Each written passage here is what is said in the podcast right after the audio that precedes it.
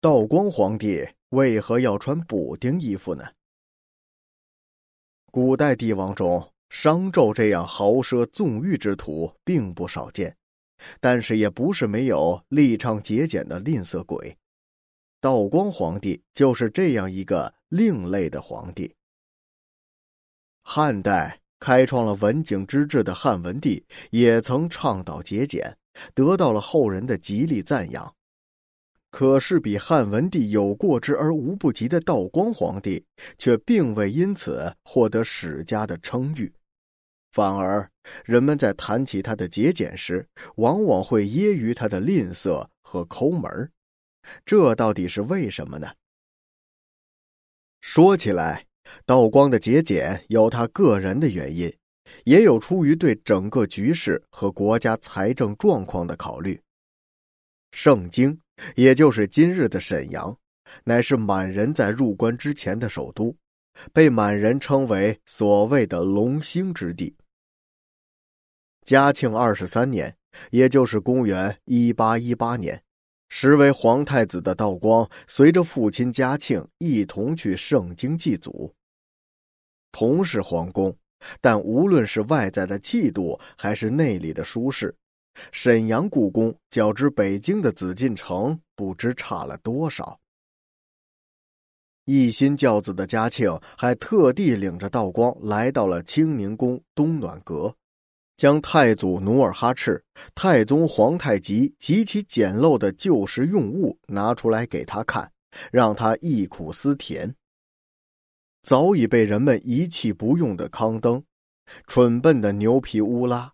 光秃秃的粗糙拐杖，这些祖先遗物在道光并不幼小的心灵里留下了深刻的印象。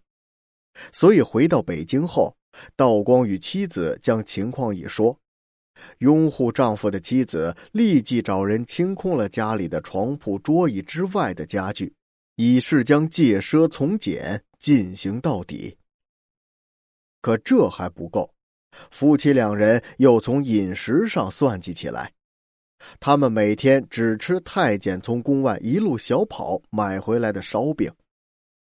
虽然时间一久，烧饼已然是又冷又硬，但道光夫妇仍然就着热茶将之吃下肚去，连眉头都不皱一下。事实上，大清朝走到道光这一步，确实是囊中羞涩。乾隆时期虽然败家奢侈，但国库内也有个八千万两白银，而到了道光的时候，却仅有不到两千万两白银，而这也不过是账面数字，真情到底如何？道光皇帝恐怕根本没勇气认真核查一番。登基之后，道光又将他的节俭模式推广到四海之内。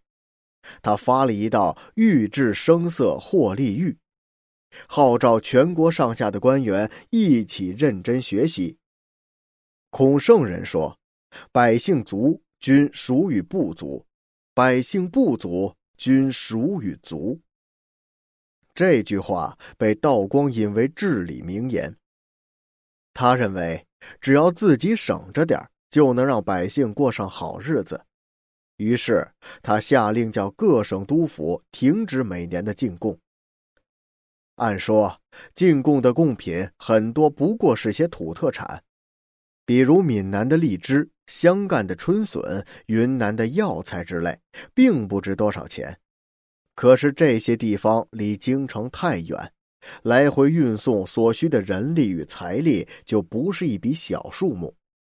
所以，道光的这个命令是有些道理的。不过，理想与现实总是无法协调。